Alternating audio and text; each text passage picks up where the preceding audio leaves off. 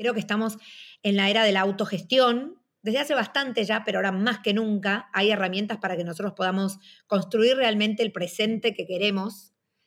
Y cuando uno no lo hace, la excusa es que uno no lo quiere hacer o que cree que no lo puede hacer. Yo creo que sí podemos hacerlo y que está todo dado ahí afuera para que, para que tengamos éxito, entendiendo el éxito como el camino que uno recorre para, para llegar a dejar un impacto positivo en otros y alcanzar su propósito sea cual sea.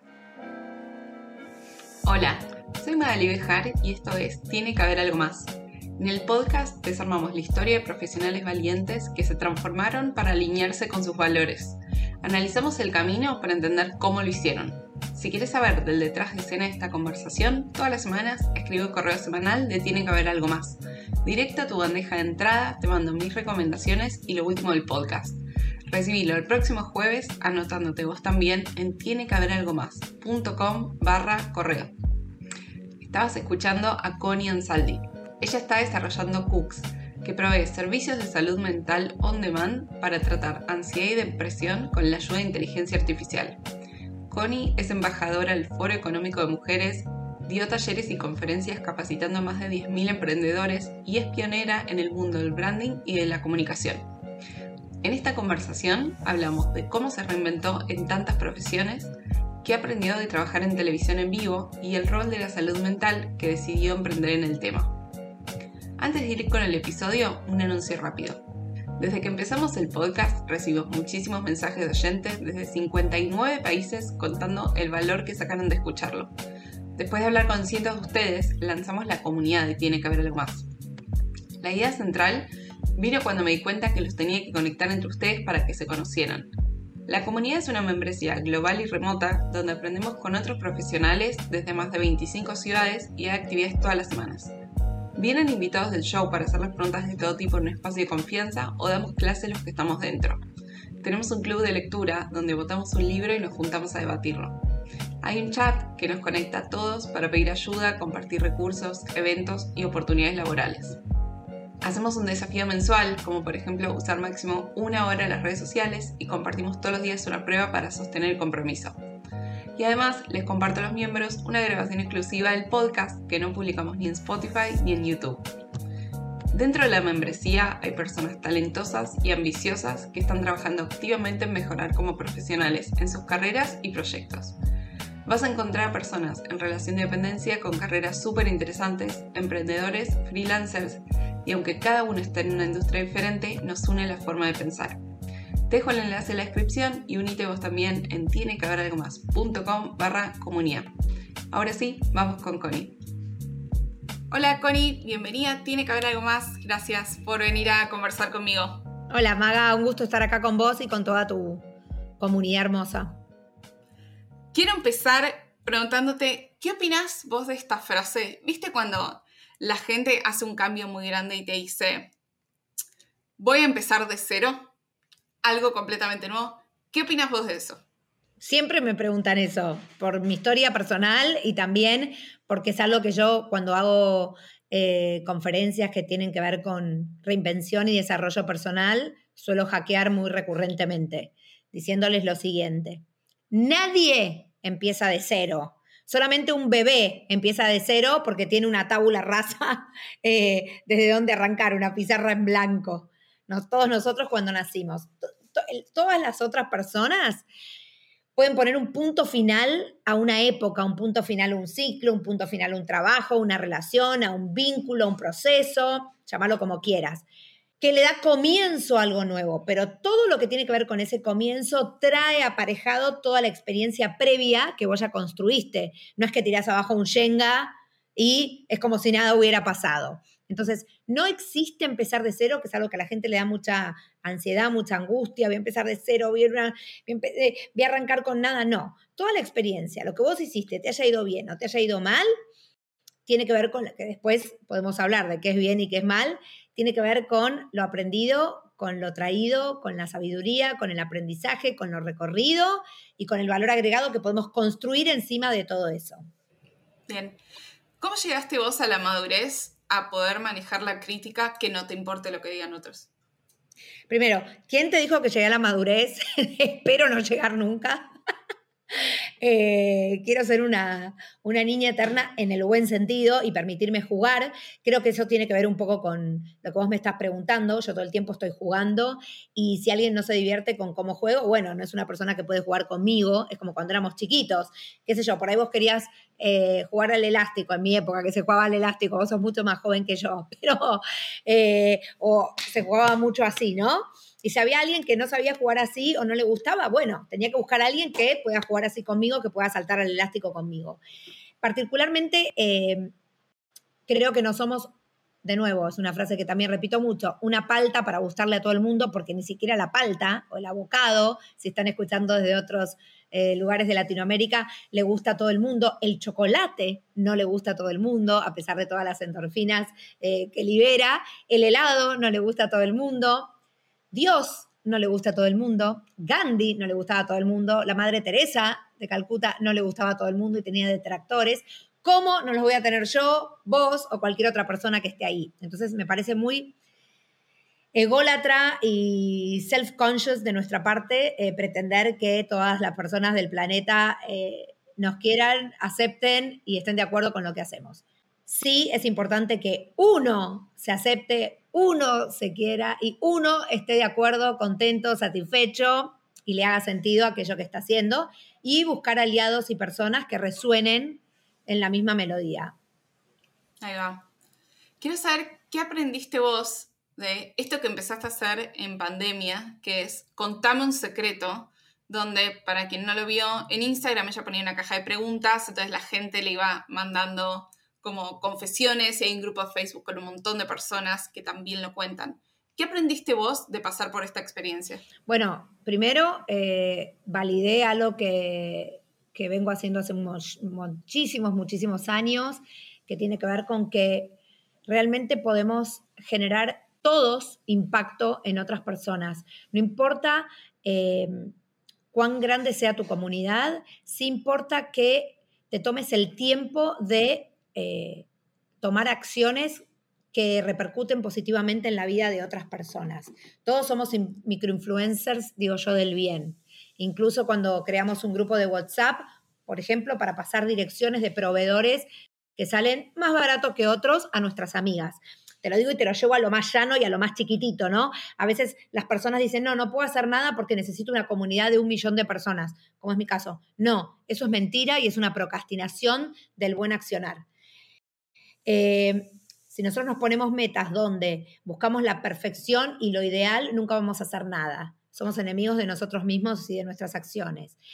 Todo eso se construye. Entonces, validé que eh, la mitad de mi vida he hecho cosas que tienen que ver con impactar positivamente en la vida de las personas. Y lo otro que validé desde hace ya tres años, por suerte ahora está en el hype y todo el mundo habla de eso y se puso como, entre comillas, de moda, por suerte, pero que la salud mental es tan importante como la salud física, es parte de la salud física, porque sin salud mental no hay salud. Debería de hecho ser la salud y teniéndose en cuenta la salud como la salud mental, que era lo de lo cual antes no se, no se tenía para nada en el tapete. ¿Y cuál dirías para vos que es el desafío de crear Cooks, que es tu nuevo proyecto de salud mental? Mira, yo ya ayudé a miles de personas con Contame un secreto y justamente escalar esto con tecnología eh, me permite ayudar a millones de personas. Gracias, María. Me permite ayudar a millones de personas. Ese es mi gran desafío hoy. Todo lo que yo estaba haciendo antes tenía que ver con tracción. Eh, a sangre, si querés, porque lo hacía yo a mano. Cuando llega la inteligencia artificial me permite escalar ese mismo producto, pero metiéndole tecnología, que es lo que hace que todas las cosas que nosotros hacemos puedan eh, impactar en muchísimas más personas de las que tenemos el alcance cercano a nosotros, ¿no? Este podcast, sin ir más lejos, si no existiera una herramienta como las plataformas que permiten reproducir podcast infinitamente, por ahí hubiese quedado circunscripto a algo más local. Entonces, siempre la tecnología aliada como, como desarrollo de, proyectos humanos de impacto, me parece que no tiene parangón. La tecnología más la creatividad es, es el arma más potente que hay hoy en día. ¿Qué te sirve a vos para tener resiliencia ante todos los nos que te dicen cuando estás emprendiendo? Y es difícil, no te voy a mentir, no es fácil, eh, sobre todo en lo que tiene que ver con levantamiento de capital. Por ejemplo, en validación de producto, eh, nadie me dice que no porque tengo un market fit, o sea, de tres años y un entendimiento muy profundo del problema. O sea, yo hace muchos años que vengo leyendo, escuchando, interactuando con personas que me cuentan lo que les sucede y yo dándole feedback, sea, que entiendo no solamente la problemática, sino qué cosas funcionan a la hora de dar ese feedback y cuáles son las herramientas que realmente hacen que una persona pueda sentirse mejor, o sea, que el entendimiento de la problemática profunda lo, lo tengo muy masticado, entonces es muy difícil hackearme desde ese lugar, desde el market fit y desde el producto. Sí, a la hora del levantamiento del capital hay eh, startups o emprendimientos que son mucho más... Eh, atractivos para los capitales de riesgo, para los venture capital, como por ejemplo la fintech. El 70% del capital del venture capital va a la fintech y yo soy una health tech y encima soy mental health. Entonces, eh, a la hora de elegir un ticket de inversión, a ver si se lo dan una fintech o a mí, es mucho más probable que se lo den una fintech y encima soy female founder. Entonces, eh, solo hay 7% de mujeres al frente de empresas de tecnología y eso es por algo, tiene que ver con que nos cuesta muchísimo más también llevar adelante nuestros proyectos, eh, nuestros productos, nuestros servicios y que confíen en nosotras por el sesgo de, eh, de impericia con el que estamos luchando y que hay instalado, que es un sesgo inconsciente, no es que las personas con las que yo hablo dicen, no, no lo va a lograr porque es mujer, es algo cultural adquirido que estamos todas eh, trabajando para reformular y que deje de, de existir, ¿no?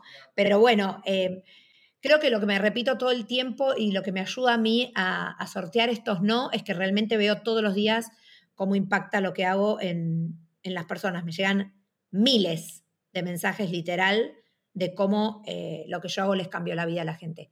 O sea, es concreto, lo veo. No es algo que impacta en una persona que está en el medio de un monte que ni idea y no sé, sino que es algo que me, responden, me cuentan, me dicen, me hablan eh, a diario. Y eso es muy fuerte. ¿Hay algo que se te ocurra que te haya ayudado a sortear este, a ver, este, este problema estructural del 7% de eh, mujeres fundadoras que reciben inversión? Es un problema estructural. Ahora, ¿hay algo que os digas, me di cuenta que haciendo X, Y, Z salto esos sesgos de la persona que me escucha? Viste que a nosotras cuando, cuando somos eficientes y exigentes nos dicen que somos complicadas y a los hombres les dicen que son un muy buen líder, eh, ¿no? Entonces yo aprendí como a, matizar eh, todo esa, ese, ese combo de, de aptitudes que tenemos que tener como mujeres, donde se mezcla eh, nuestra parte empática, nuestra parte dulce, nuestra parte súper femenina, con nuestra parte de líder, con nuestra parte exigente, con nuestra parte eh, de excelencia, con nuestra parte de negocios, para sacar un combo eh, diferencial que lo pongo como valor agregado. Por otra parte, algo que me sirvió mucho a mí, y se lo dejo también a, a las mujeres en este caso que están escuchando tu podcast, que es que busquen comunidades de mujeres, porque a todas nos pasa lo mismo. No es que te pasa solamente a vos, eh, nos pasa a todas lo mismo, independientemente del estadio donde estés, con tu proyecto, con tu emprendimiento o con tu carrera laboral, porque esto no le pasa solo a las emprendedoras, pasa también dentro de, las corporaciones, pasa en las empresas. Yo tengo inversoras que son mujeres y que trabajan mucho por la inclusión femenina y por darle espacios a, a otras mujeres como el caso de Andrea Groboco Patel, que es mi inversora, es la directora de Fundación Flor, que trabaja con, mujeres en decisión, como el caso de Alexia Keglevich, que fue eh, durante 20 años la CEO de Asiscard y hoy ha fundado Pax Assistance. Entonces, busquen mujeres referentes que puedan ayudarlas. También es cierto que hay mujeres, y también lo tengo que decir, que son muy complicadas con las otras mujeres porque quieren ser eh, the cherry of the pie y te das cuenta, huyan de esas. o sea, no. Eh, si vos ves mi equipo y el equipo que yo estoy formando, y, lo digo abiertamente, tengo un sesgo de que prefiero, obviamente, eh, si tengo que elegir entre dos personas con las mismas habilidades, prefiero darle el espacio a una mujer antes que a otro varón, aunque a veces me critiquen por decir esto, pero estoy diciendo frente a igualdad de habilidades, ¿no? Prefiero darle la oportunidad a una mujer porque sé que es mucho más difícil para una mujer programadora, para una mujer de C-Level o para una mujer eh, que está buscando un cargo eh, directivo, eh, abrirse paso. Entonces ahí prefiero, mi sesgo trabaja a favor de nosotras. Claro. ¿Por qué crees que todavía sigue pasando esto de mujeres que compiten entre nosotras mismas? Porque las mujeres también tenemos sesgos. Las mujeres también tenemos inseguridades, también tenemos competencia. Hay muchas mujeres que les resulta muy appealing, muy atractivo ser eh, las reinas de la manada eh, y sentirse validadas en un entorno masculino, porque son también mujeres que han crecido en el medio de ese, de ese entorno machista y que tienen un sesgo machista. Entonces, como lo han logrado, quieren ser, les gusta estar en ese lugar donde son las únicas. Yo veo mujeres en puestos de decisión donde son la única presidenta de ta, ta, ta, y vos ves para el lado y decís, pero si tenés el rol de presidenta, no puede ser que 20 para la izquierda y 20 para la derecha sean varones. No, pero yo soy presidenta, sí, está bien, pero no está bueno lo que hay algo que estás haciendo mal. Hay mucho pinkwashing eh, en todos los lugares, eh, en todos lados, donde de, incluso amigos míos me dicen, che, mirá, puse una mujer para que no nos puteen, no nos critiquen y no nos digan que, que, no, había, que no había chicas. Y le digo, y sí, igual le digo, es obvio que estás haciendo un pinkwashing. Eh, hay que elegir a las personas por su capacidad desde ya, pero sí hay que prestar atención a la historia que estamos contando. Si vos estás contando una historia donde involucras impacto, donde involucras diversidad y donde estás involucrando eh, acceso a igualdad de oportunidades, fíjate de que cuando contás eso, evidentemente lo estés haciendo. Tu storytelling esté alineado con tu story doing y con tu story being. Total, y que también que la diversidad sea en todos los, en todos los rangos, ¿no? No sirve que sean todos hombres y pongas una chica secretaria, eso no, no, no sirve. No, exacto. Pero además esto que traes, que es re interesante, que es otra cosa que también me ocupo de hackear en las organizaciones en las que me toca intervenir, es que la innovación se da cuando hay diversidad desde todo punto de vista, no solamente sexual, sino, o sea, de género, perdón, sino sexual, eh, de edad, de etnia, de origen, de nivel socioeconómico, porque si no, estamos todos mirando exactamente de la misma manera. Entonces, también a veces entro en, organizaciones y miro y tienen todos, son todos millennials, ponele, o son todos generación X, o son todos baby boomers. Entonces, ahí tampoco hay diversidad, ahí tampoco hay innovación. Entonces, fijémonos que, o con las mismas capacidades, busquemos personas con capacidades diferentes que seguramente van a tener eh, otro punto de vista a la hora de la accesibilidad de un producto o servicio que yo estoy intentando meter en el mercado. Entonces, hay que hacer mucho autoanálisis y autocrítica a la hora de hackear los propios sesgos. ¿Qué haces vos en una situación cuando te llevan a una compañía y te das cuenta que la cabeza de la organización está diciendo como, sí, sí, porque lo tienen que hacer, y a vos te contrató otra persona que quizás sea del Departamento de Recursos Humanos, Cultura, Transformación, Innovación, lo que sea, pero está este tira de floje entre tráiganle a esta chica que hable de cosas eh, novedosas y lo, lo, que está pasando realmente, que es, hagan lo que quieran, pero esto no va a cambiar. Mirá, está buenísima tu pregunta, eh, porque, mira, esto que vos decís, Maga, si bien sucede, yo siempre juego con algo a favor, que es el factor sorpresa. Nadie se espera el cachetazo y la piña que yo les voy a dar.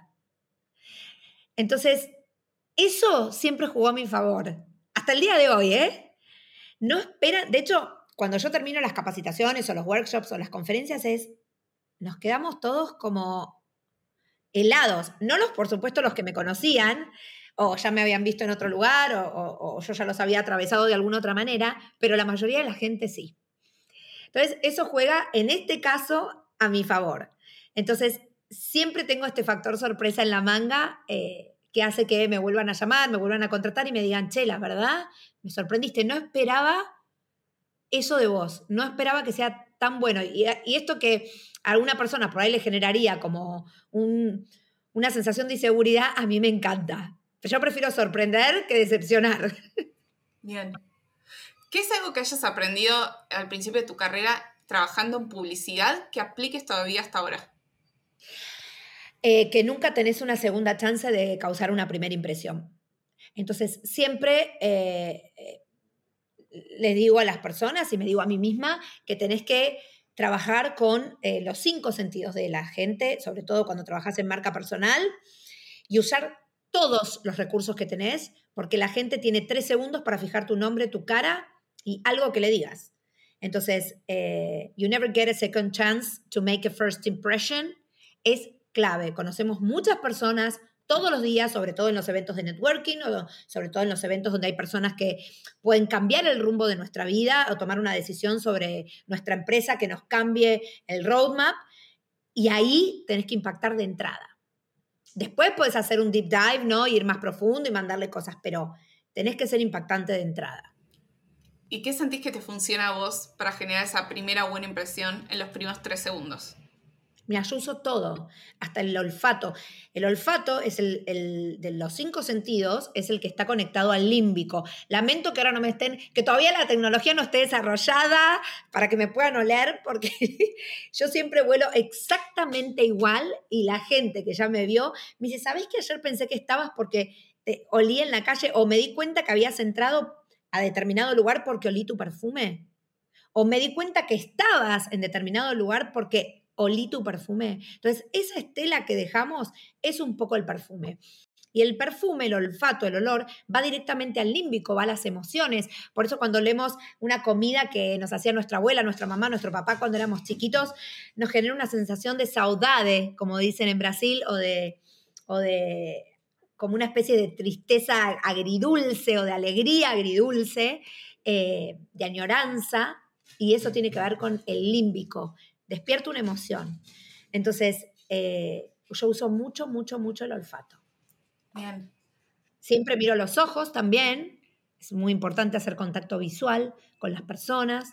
Fíjense que ahora yo estoy hablando con vos, pero casi todo el tiempo estoy mirando a la cámara. Elijo no mirarte a vos ahí y elijo no mirarme a mí tampoco acá en el monitor. Casi todo el tiempo estoy mirando a la cámara que tengo acá Pónganse un sticker con un emoji sonriendo al lado de la cámara, un post-it, para acordarse de que tienen que mirar ahí y hacer contacto visual, sobre todo en esta era donde la mayoría de las reuniones son a través del Zoom. ¿Cuál, ¿Sentís que hubo algo que te haya jugado en contra por venir de medios tan masivos y ahora estar teniendo una carrera en tecnología? Mira, eh, por supuesto que hay un preconcepto de algunas personas con respecto a mí que devuelvo, de nuevo te vuelvo a, devuelvo de nuevo. de nuevo te, vuelvo a repetir que por lo menos en mi caso me juega a favor, porque por ahí no esperaban nada y se quedan como blow their minds. Pero quiero hacerte un doble clic en algo, que es que yo siempre estuve vinculada a eh, la tecnología desde el punto de vista soft. ¿Por qué? No hardware, sino software, porque como yo estudié publicidad y tengo mi agencia de branding, desde tuve mi agencia de branding muchos años, onboardé a muchas marcas, empresas y personas en inmersión digital cuando nadie hablaba de eso, o sea, cuando muy pocas personas empezamos a trabajar con eso y con esas herramientas.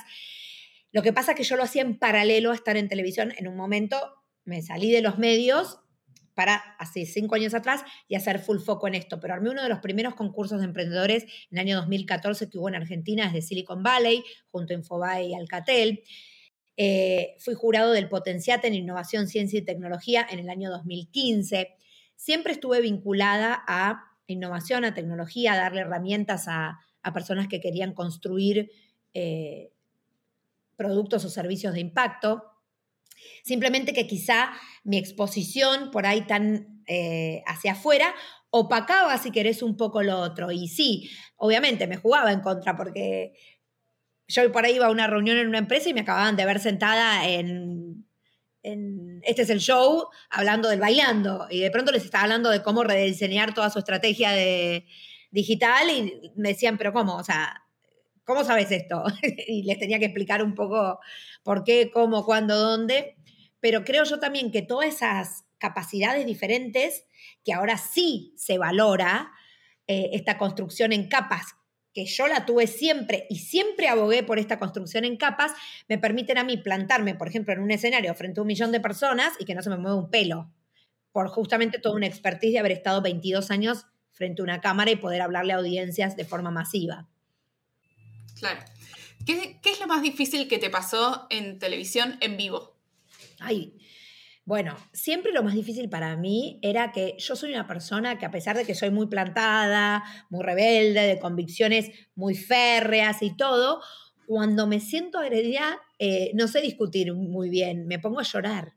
Entonces, en general lo que me pasaba era que cuando... Me pasaban dos cosas. Cuando no quería entrar en polémica me callaba. O sea, era como, listo, no, no te voy a dar el beneficio de interactuar conmigo. O sea, era como que te clavaba una pared de hielo que era impenetrable. O sea, no te daba ni un minuto de mi tiempo. Pero lo otro es que cuando no me quedaba otra que interactuar, porque eran personas por ahí que trabajaban conmigo, ¿entendés? Y a veces tenés chisporroteos, eh, me ponía a llorar. Y eso era horrible para mí, porque me pasa desde chica, que cuando algo me da mucha bronca, lloro. Sea, no me, me enojo, pero lloro, ¿entendés? Me pasa hasta hoy. ¿Viste cuando empezás? No, porque es re injusto, porque ta, ta, ta, ta, ta, ta. Y decía, no puedo ser tan tarada, de, de ser tan plantada, tan fuerte. Y después con el tiempo entendí que toda esa fortaleza eh, no iba separada del el llanto. Eh, las mujeres facturamos y lloramos. Es mentira que las mujeres y los hombres no lloran. Facturamos, discutimos, nos enojamos y podemos hacer todo eso también mientras lloramos. ¿Por qué decidiste salir de los medios? Porque sentía que le estaba dedicando mucho tiempo, eh, si bien no eran muchas horas, o sea, a ver, yo en el momento que me fui de la tele tenía tres trabajos en televisión, siempre tuve muchísimo trabajo, eso no me puedo quejar, y hasta el día de hoy me siguen haciendo muchísimas ofertas para que vuelva, cosa que no pienso hacer. Eh, pero sentía que le estaba dedicando mucho tiempo ya a algo que para mí no tenía sentido ni estaba alineado con mi propósito y le quitaba mucho tiempo a eh, lo que sí estaba queriendo hacer y estaba haciendo en paralelo y que me generaba muchísima eh, disrupción porque no, no, no, tenía más tiempo ya. O sea, yo vivía pidiendo permiso para irme de viaje, ver a clientes afuera, em, construir la eh, eh, mantener mi empresa, entonces, y nunca me entendían tampoco mucho lo que hacía. Y otra cosa que también lo definió fue que en los canales donde yo trabajé, a todos, les llevé propuestas de construirles todo lo que tenía que ver con un modelo de negocios multiplataformas y no me lo entendieron. Ahora se quieren matar, pero en ese momento no me lo entendieron. Y que ellos no vieran que tenían una persona adentro también que les estaba hablando de lo que iba a suceder en el futuro, eh, y no lo pudieran aprovechar, también yo decía como, bueno, esto no entienden, listo, o sea, no hay lugar para mí acá, eh, no tiene mucho sentido tampoco que siga remando una situación. Y también creo que todo tiene ciclos. Las personas se aferran a, a lo, al para siempre sin darse cuenta que lo único constante es uno mismo.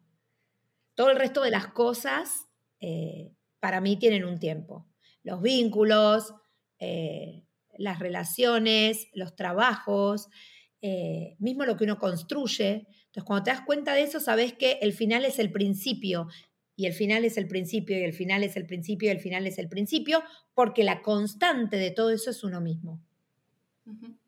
¿Cómo elegís ahora en qué dedicar tu tiempo y en qué proyectos involucrarte? Porque haciendo una línea de tiempo, vos siempre estuviste metida en muchas cosas a la vez que quizás desde afuera era como, bueno, la de la tele, pero por detrás pasaban un montón de otras cosas. Bueno, yo estoy full life con Cooks, que es la evolución de Contame un secreto. Eh, todo mi tiempo está dedicado a eso. En paralelo, hago otras cosas que repercuten de manera virtuosa en, en Cooks. Yo creo que lo que eh, me ayuda mucho a mí es ver justamente que haber encontrado o tener un propósito claro hace que cualquier otra cosa que yo haga tiene que sumar para como este gran propósito, ¿no? Yo soy founder de, eh, fundé la Dinner de los Founders también, que es un ecosistema de, startups, de, que ya somos 80, es una comunidad de, de, founders donde nos damos soporte y apoyo, pero la mayoría de los recursos que yo saco de la dinner de los founders son para Cooks. Entonces, si bien a mí me lleva tiempo hacer eso y liderarlo y ocuparme, todo me repercute beneficiosamente en Cooks, porque yo encuentro gente gracias a la dinero de los founders, eh, VCs, angel investors, capital, em, conocimientos, apoyo, soporte, gracias a la dinero de los founders. Entonces, em, lo mismo en mis redes sociales. Si bien lleva tiempo las redes sociales, toda la tracción orgánica que yo pueda hacer en contarme un secreto y que convierten a Cooks en un producto, tiene que ver con el tiempo que yo le dedico a las redes. Entonces, siempre tenés que fijarte que lo que estés haciendo contribuya al círculo virtuoso de tu propósito. Me encanta.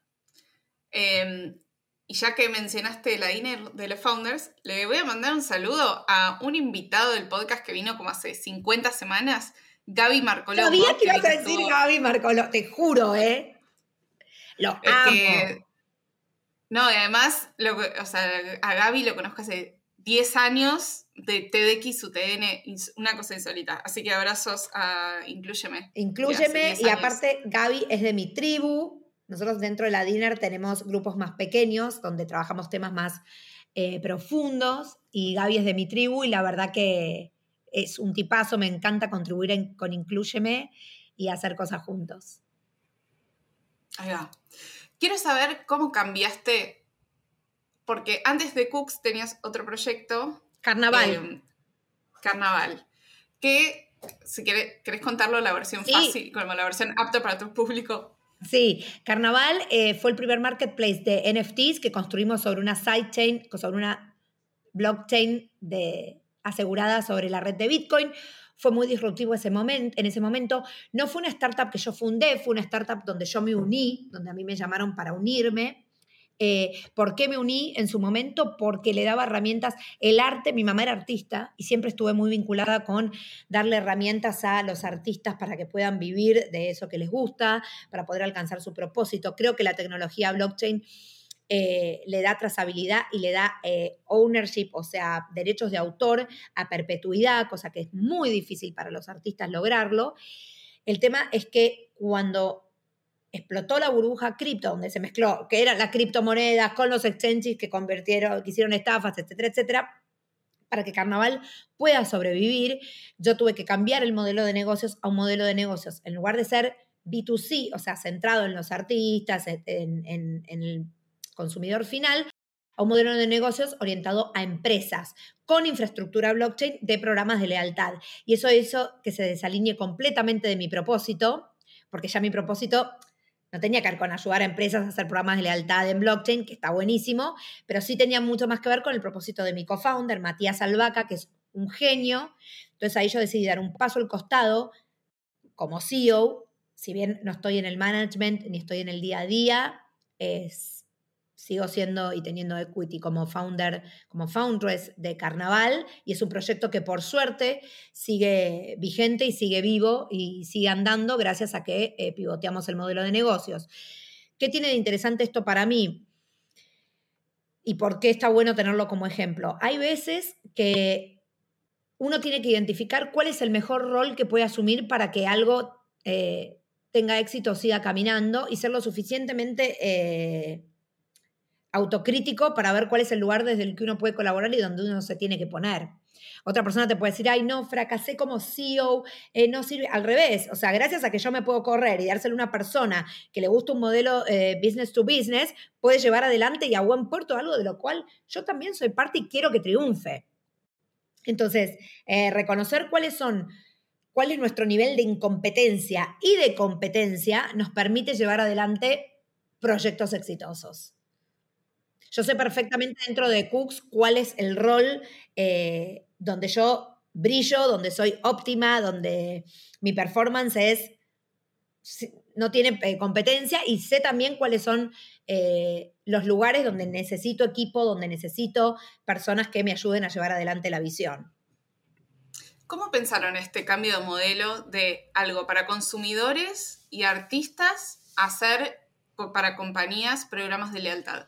Bueno, a ver, eh, hay una cosa que tiene que ver con que cuando vos te invierten en una startup, eh, tenés que rendirle a los inversores y tenés que tratar de que la startup sobreviva por sobre todo los medios, porque si una startup no, eh, no sobrevive y la tenés que cerrar, si bien los que invierten invierten con el llamado capital de riesgo, o sea, saben que van a riesgo, está bueno tratar de hacer la mayor cantidad de movimientos posibles para que tu producto pueda sobrevivir.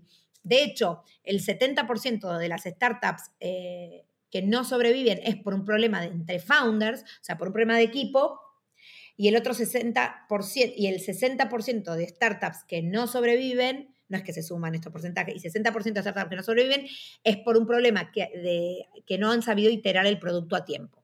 ¿Ok? O sea, que no han hecho un, cambio de eh, iteración. Que quiere decir que en realidad no se enamoraron del, del problema, sino que se enamoraron de la solución. Hay que dejar de abrazarse a lo que uno crea y hay que abrazarse al problema que uno está resolviendo. Entonces, eso fue lo que hicimos.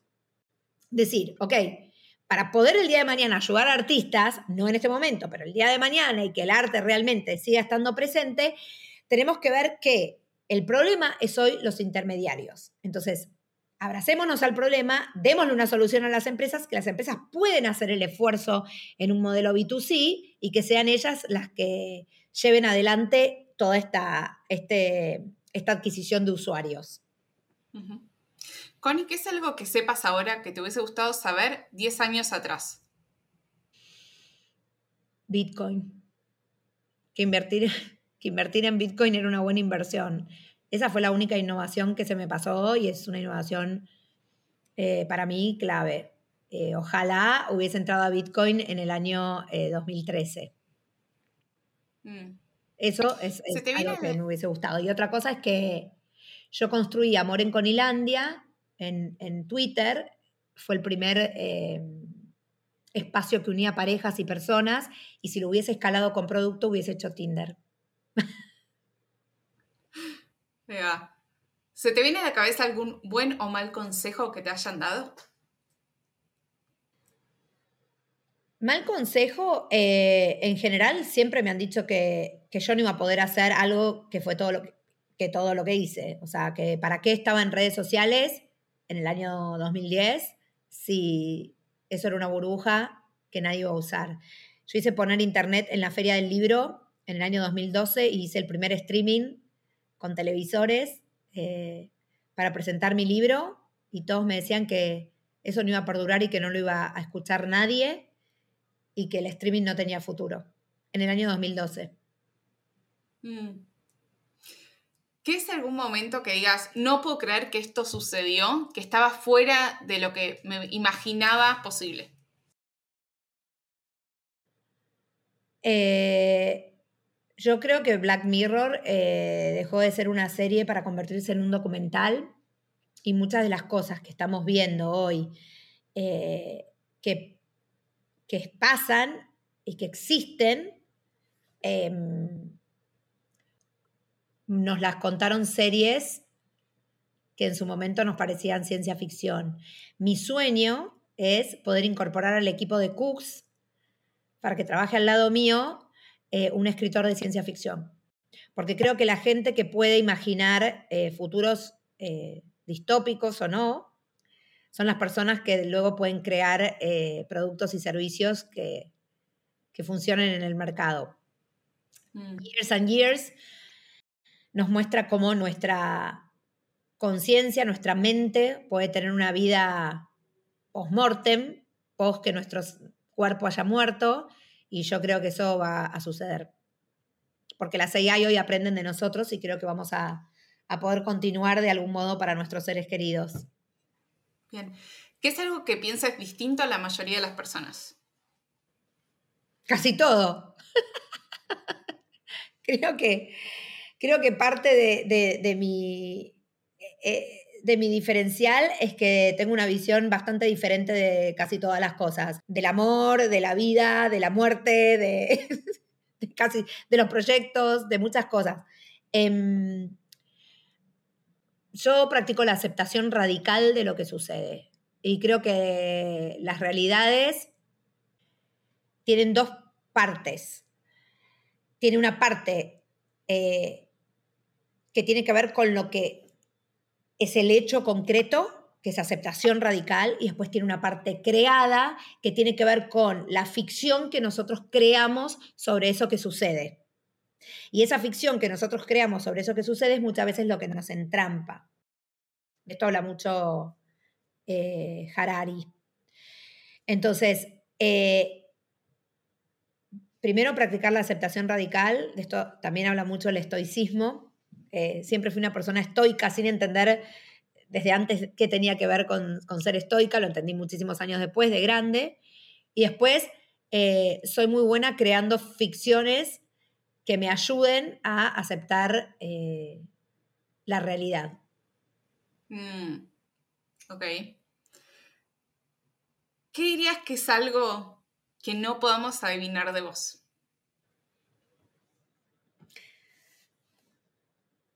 Soy bastante transparente, o sea que me cuesta mucho pensar en algo que, eh, que no puedan adivinar de mí. Pero, por ejemplo, que le tengo mucho miedo al agua. En general no soy una persona temerosa y cuando me da miedo algo, me abrazo al miedo y lo hago igual. O sea, siempre hago las cosas con miedo, pero sí me da mucho miedo el agua. En general no me vas a ver en entornos donde hay agua. Mm. ¿Tuviste alguna mala experiencia? Sí, de chica me ahogué una vez y, en la pileta y nunca terminé como de aprender a nadar y siempre como que el agua siento que es como, no, para, que me pueda llevar. o sea, como que es un elemento que sé que me puede... No, no, no, no, no, no, no. Le tengo mucho respeto. Ok. Hay un libro que te escuché que recomendaste un par de veces, que es el de Austin Kleon, Roba como un artista. Ay, sí, ahí lo tengo. Ah, perfecto, bien. ¿Qué concepto o qué parte del libro te gustó tanto que decidiste recomendar el libro? Bueno, creo que eh, lo que tiene es el libro de Austin Kleon y en general todos sus libros de Austin Kleon es que él eh, tiene la capacidad de resumir de manera muy simple, clara y eficiente cosas que son muy complejas. Eh, creo que eso es una gran habilidad de las personas que tienen mucha claridad mental, que mastican muy bien cosas que normalmente te llevaría por ahí tres tomos de una enciclopedia entender. Y que el tipo en tres frases y decís, ah, claro, era esto. Eh, uno de los conceptos que más me gusta del libro de Austin Kleon es que él pone muy bien en sobre la mesa lo siguiente, dice, cuando nosotros le copiamos a una sola persona, es plagio. Pero cuando tomamos de muchas personas, copiamos de muchas personas, es inspiración, porque la combinación de todas esas cosas da un resultado único que tiene que ver con nosotros. Entonces, creo que ese concepto resume muy bien eh, una de las cosas que siempre le digo a las personas, que es que el aprendizaje tiene que ver con cuán curioso vos sos y cuán abierto estás a aprender de todo lo que hay alrededor tuyo. De ir a un museo, de escuchar un podcast como este, de mirar una serie de, Netflix, de leer un libro, de hablar con una persona. Todo eso es inspiración y da como resultado un nuevo, una nueva conexión neuronal dentro de tu cabeza. Yo escucho muchas veces las personas que dicen, no, pero perdiste el tiempo viendo Netflix. Y por ahí esa serie que viste, dicen una frase que decís, ah, sí. O la gente está eh, vestida de determinada manera que te trae un determinado pensamiento o se trata una temática que te despierta algo. Lo mismo cuando te parás frente a una obra de arte en un museo, lo mismo cuando vas a visitar un lugar que nunca habías ido, cuando te encontrás con una persona que piensa totalmente diferente a vos y te dice cosas que a vos no se te habían ocurrido aunque no estés de acuerdo. Entonces, todo eso es inspiración y nos conecta eh, nuevas neuronas. Ahí va. También me gusta mucho que él siempre dijo como, o sea, la inspiración deja de ser copia cuando vos lo adaptás a quién sos vos, ¿no? Cuando le agregás tu diferencial, porque si no, sí es copia. O sea, ahí está la, la, sutil diferencia de las cosas. ¿Se te ocurre algún otro libro, serie, película que te haya gustado recientemente y quieres compartir? Sí, ay, porque soy fan, siempre comparto todas esas cosas. Me gusta em, darle esos, esos masticables a las personas. Eh, de series, eh, una serie que, que me rompió la cabeza, bueno, que claramente no pueden dejar de ver, es Succession. Es una obra maestra. Creo que no estoy diciendo nada nuevo, pero bueno, fúmense los primeros capítulos que son por momentos se pone un poco heavy, pero pásenlo porque es una obra maestra y vale, vale, vale la pena. Eh, otra serie que vi últimamente y que me encantó es, bueno, Painkiller. Painkiller, que en realidad es la misma serie hecha por Netflix de una de HBO que se llama Dope Sick. Es la, la historia de, real de cómo se meten los opioides en Estados Unidos, que ya llevan matados como 50 millones de personas, o sea, una, adictos. Es una locura lo que ha hecho la oxy, oxy, Oxycontin, es en inglés, Oxycontina, no sé cómo se llama en castellano el producto, y por primera vez una farmacéutica pierde un juicio contra un gobierno. Es terrible. Eh, esa se las recomiendo. Y después en una línea más, eh, más mundana, en Apple TV para mí están hoy las mejores series. Yo en Apple TV estaba viendo The Morning Show. The Morning Show es buenísima, pero espérate. Las Gotas de Dios. Las Gotas de Dios es una obra maestra. O sea, es una fucking maravilla. Vean Las Gotas de Dios en, en Apple TV. Bien, perfecto. Connie, ¿cómo hacemos para cerrar este episodio? Quiero un momento de micrófono abierto, mensaje para la audiencia que escuchó hasta acá. Bueno, eh, lo que me, primero, gracias Maga, me parece increíble lo que haces, eh, tu espacio, tu comunidad, cómo has construido tu propio camino. Eh, creo que estamos en la era de la autogestión, desde hace bastante ya, pero ahora más que nunca hay herramientas para que nosotros podamos construir realmente el presente que queremos. Y cuando uno no lo hace, la excusa es que uno no lo quiere hacer o que cree que no lo puede hacer. Yo creo que sí podemos hacerlo y que está todo dado ahí afuera para que, para que tengamos éxito, entendiendo el éxito como el camino que uno recorre para, para llegar a dejar un impacto positivo en otros y alcanzar su propósito, sea cual sea. Eh, me gustaría que cuando salga al mercado Cooks lo prueben. Espero que los ayude, yo digo que no soy foundress de una startup, sino que soy foundress de un movimiento cultural, de un cambio de paradigma. Creo que la salud mental tiene que estar al alcance de todos. Ya es una necesidad porque en el año 2030 la World Economic, Forum la declaró pandemia global para el año 2030, cosa que es un desastre. Eh, tenemos el derecho de vivir bien, mejor, más tranquilos, más cuidados. Eh, yo estoy desarrollando un producto para que eso sea posible y de manera accesible. Claramente tiene que tener un, valor porque si no los productos en tecnología no se pueden hacer, pero sí tiene un valor accesible para que cualquier persona que tenga un celular en la mano pueda tener un recurso que lo ayude a vivir mejor. Así que cuando Cook salga al mercado, eh, les pido que lo prueben, que lo usen, que me den feedback que me den su opinión y que sepan que estoy construyendo un espacio para que todas las personas que toda su vida se sintieron diferentes, distintas, incomprendidas o no tenían con quién hablar o dónde contar lo que les pasaba, tengan un lugar para justamente encontrarse con otros, para encontrar una respuesta, para encontrar un lugar seguro donde eh, poder ser quienes son al 100%. Ahí va. Espectacular. Gracias, Connie, por venir y compartir todo esto. Gracias a vos, Maga. Nos vemos. Un Chao. Gracias por escuchar este episodio. Nos ayudas un montón compartiendo el capítulo a alguien que le pueda servir. Acuérdate que todas las semanas comparto ideas en el correo de Tiene que haber algo más. Escribo sobre mis recomendaciones y el detrás de escena de la comunidad y el podcast. Lo mando todos los jueves directo a tu bandeja de entrada Anotate vos también en tienequehaberalgomás.com barra correo. Nos vemos la semana que viene.